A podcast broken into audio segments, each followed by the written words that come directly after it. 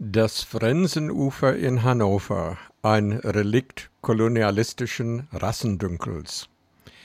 Der US-amerikanische Schriftsteller William Faulkner hat einmal geschrieben, die Vergangenheit ist nicht tot, sie ist nicht einmal vergangen. Im Stadtteil Buchholz-Kleefeld von Hannover befindet sich seit 1967 eine Straße namens Frensenufer. Sie liegt am Mittellandkanal und ist nach dem ehemaligen Pastor und späteren Schriftsteller Gustav Frensen benannt. Vor einigen Jahren lief ein Projekt des historischen Seminars der Universität Hannover mit dem Titel Spuren des Kolonialismus in Hannover.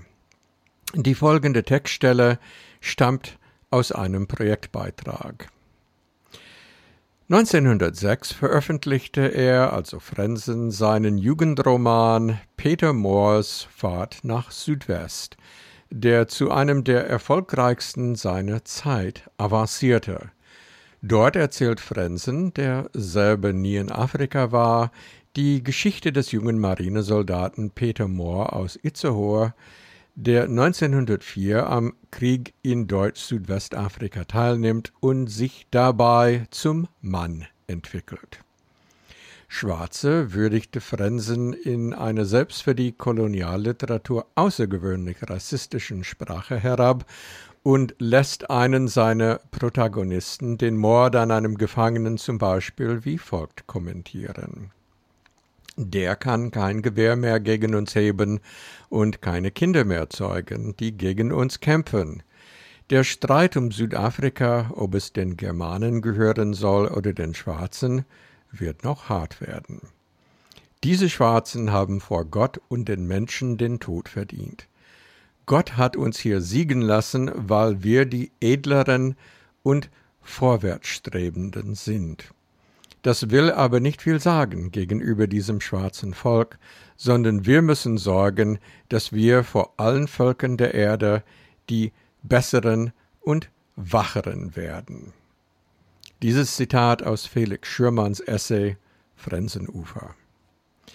Ich muss wohl nicht besonders hervorheben, dass sich allein schon in diesem einen kurzen Passus eine schier unerträglich niederträchtige und erschütternde Gesinnung und Gesittung offenbart. Der Krieg, von dem hier die Rede ist, ist der Aufstand der Herero und Nama gegen die deutschen Kolonialherren im damaligen Deutsch-Südwestafrika, dem heutigen Namibia. Ich werde in einem weiteren Beitrag dieser Reihe auf den Herero- und Nama-Aufstand eingehen, insofern hier nur in aller Kürze. Der Völkermord an den Herero und Nama geschah während und nach der Niederschlagung von Aufständen der Herero und Nama gegen die deutsche Kolonialmacht in der Kolonie Deutsch-Südwestafrika während der Jahre 1904 bis 1908. Der durch wohlbegründete Existenzängste geschürte Aufstand begann im Januar 1904 mit dem Angriff der Ova Herero unter Samuel Maharero auf deutsche Einrichtungen und Farmen. Da die Schutztruppe der Kolonie dem anfangs nicht gewachsen war, entsandte die Reichsleitung daraufhin umgehend Verstärkung. Durch etwa 15.000 Mann unter dem Befehl von Generalleutnant Lothar von Trotta wurde der Aufstand der Herero bis zum August 1904 niedergeworfen. Der größte Teil der Herero floh daraufhin in die fast wasserlose Omaheke-Wüste. Trotta ließ diese abriegeln und Flüchtlinge von den wenigen dort existenten Wasserstellen verjagen, so dass tausende Herero mitsamt ihren Familien und Rinderherden verdursteten. Trotta ließ ihn im sogenannten Vernichtungsbefehl mitteilen, die Herero sind nicht mehr deutsche Untertanen. Innerhalb der deutschen Grenze wird jeder Herero mit oder ohne Gewehr, mit oder ohne Vieh erschossen. Ich nehme keine Weiber und keine Kinder mehr auf, treibe sie zu ihrem Volk zurück oder lasse auch auf sie schießen. Die Kriegsführung Trotters zielte auf die vollständige Vernichtung der Herero ab. Ein Zitat von ihm lautete Ich glaube, dass die Nation als solche vernichtet werden muss. Sein Vorgehen gilt in der Wissenschaft als erster Völkermord des 20. Jahrhunderts.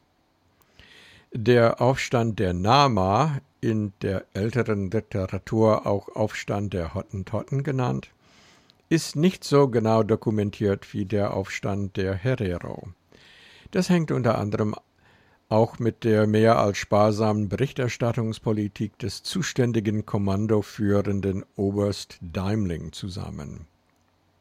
Es fehlt noch ein Übersichtswerk mit genaueren Angaben. Tatsächlich handelt es sich zum Teil um Nama, zum Teil aber auch um Orlam-Stämme. Der Völkermord in Deutsch-Südwestafrika hatte also 40.000 bis 60.000 Herero sowie etwa 10.000 Nama das Leben gekostet. Das also sind die Heldentaten, denen Frenzen in seinem Jugendroman Beifall zollt. Frenzen mag den Angriff der indigenen Völker Namibiers gegen die Deutschen für rechtswidrig halten. Völkerrechtlich ist das Gegenteil richtig.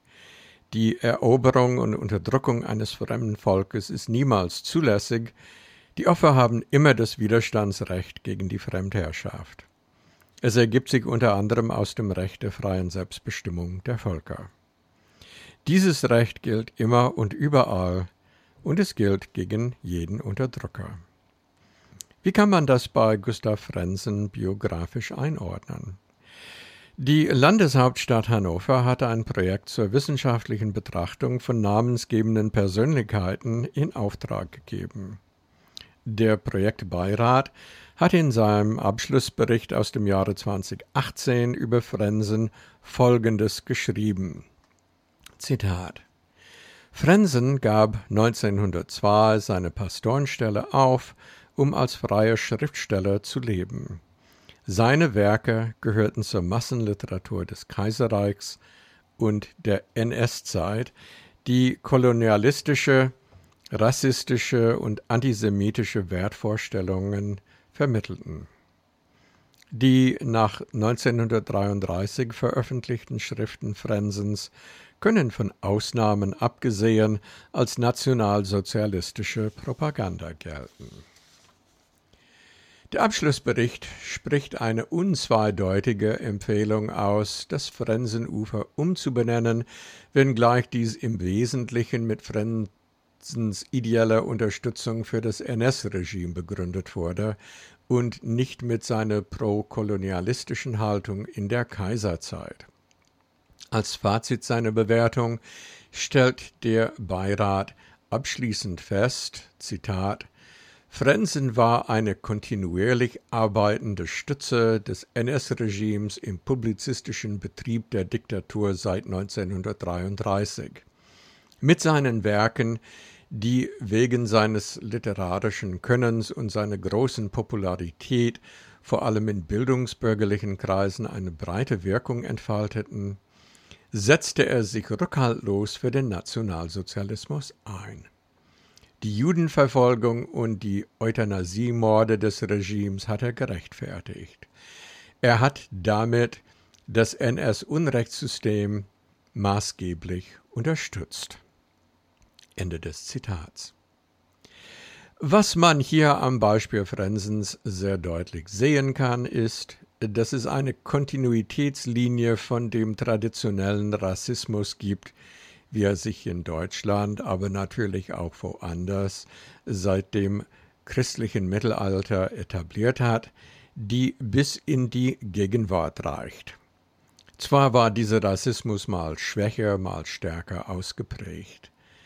Der kolonialistische Herrschaftsanspruch der Europäer war nicht nur auf Geldgier und nationalistische Großmannssucht zurückzuführen, sondern stand auch deutlich unter dem Zeichen einer rassistischen Verachtung und Missachtung der indigenen Völker, die dadurch für vogelfrei erklärt wurden.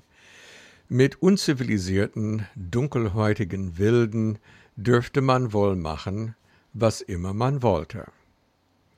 Dasselbe gilt dann auch sinngemäß für die artverwandten Dumpfbackigkeiten des Antisemitismus, des spezifisch christlichen Antijudaismus oder aber die Diskriminierung von anderen ungeliebten Minderheiten. Unter den Nazis wurden diese ganzen Ismen zu einem richtigen hysterisierten Kult hochgepeitscht. Nach 1945 musste man wohl oder übel zumindest nach außen hin eine andere Platte auflegen. Manche von uns glaubten sogar, leider zu Unrecht, wie wir inzwischen wissen, dass die Aufklärung in der Folge von 1968 dem Rassismus und dem Antisemitismus in Deutschland einen tödlichen Schlag versetzt hätte. Spätestens seit 2015 wissen wir es besser. Wenn die Ermordung George Floyds durch einen weißen Polizisten in den USA wenigstens eine positive Konsequenz hatte, dann die, dass wir in Deutschland nun wissen, dass wir den Kampf gegen den Rassismus noch lange nicht gewonnen haben.